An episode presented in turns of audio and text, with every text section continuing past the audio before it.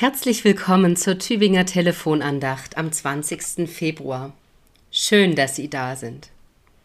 Einmal erzählte Jesus von zwei Häuslebauern. Der eine machte es sich leicht und baute sein Haus auf Sand. Der andere baute sein Haus auf einen Felsen. Man muss selbst keinen Hausbauwunsch pflegen, geschweige denn ihn sich erfüllt haben, um die Arbeit, die der eine in den Aushub des Fundaments gesteckt hat, mit der des anderen zu vergleichen. Einen Knochenjob hatte der eine, eine kinderleichte Aufgabe der andere. Dann aber erzählt Jesus weiter, denn es kam eine Flut.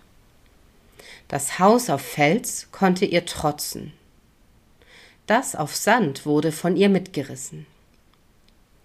Jesus sagt, mit diesen beiden Häusern ist unser Leben zu vergleichen.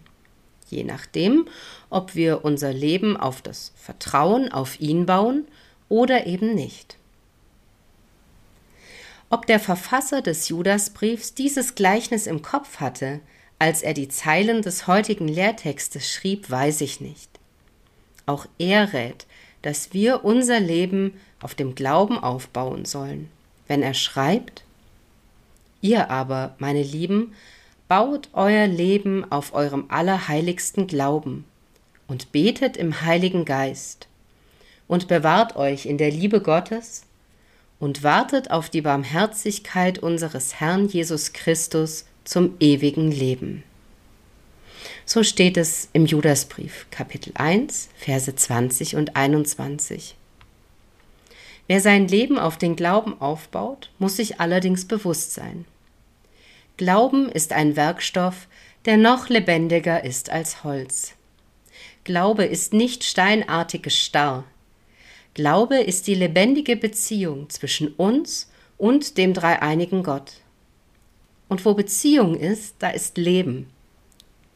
Die Stütze und die Struktur, die der Glaube unserem Leben verleiht, geht mit uns durch die Phasen unserer Geschichte. Sie findet andere Worten in Zeiten der Anfechtung als jene, die uns damals in der Kinderzeit froh machten. Zeiten des Zweifels zerren an ihr und immer wieder muss sie den schweren Staub des Alltags tragen. Gerade deshalb aber lohnt es sich, sein Leben auf den Glauben, auf das Vertrauen auf den dreieinigen Gott zu bauen. Denn was sich in so vielen Situationen bewähren kann, das taugt nicht nur dann, wenn alles nach Plan läuft.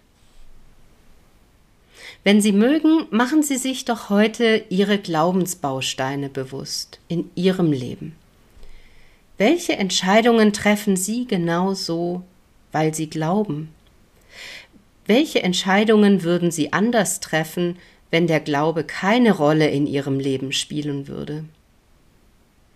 Einen glaubensgestärkten Tag wünscht Ihnen Ihre Pfarrerin Michaela Stock aus Neustetten.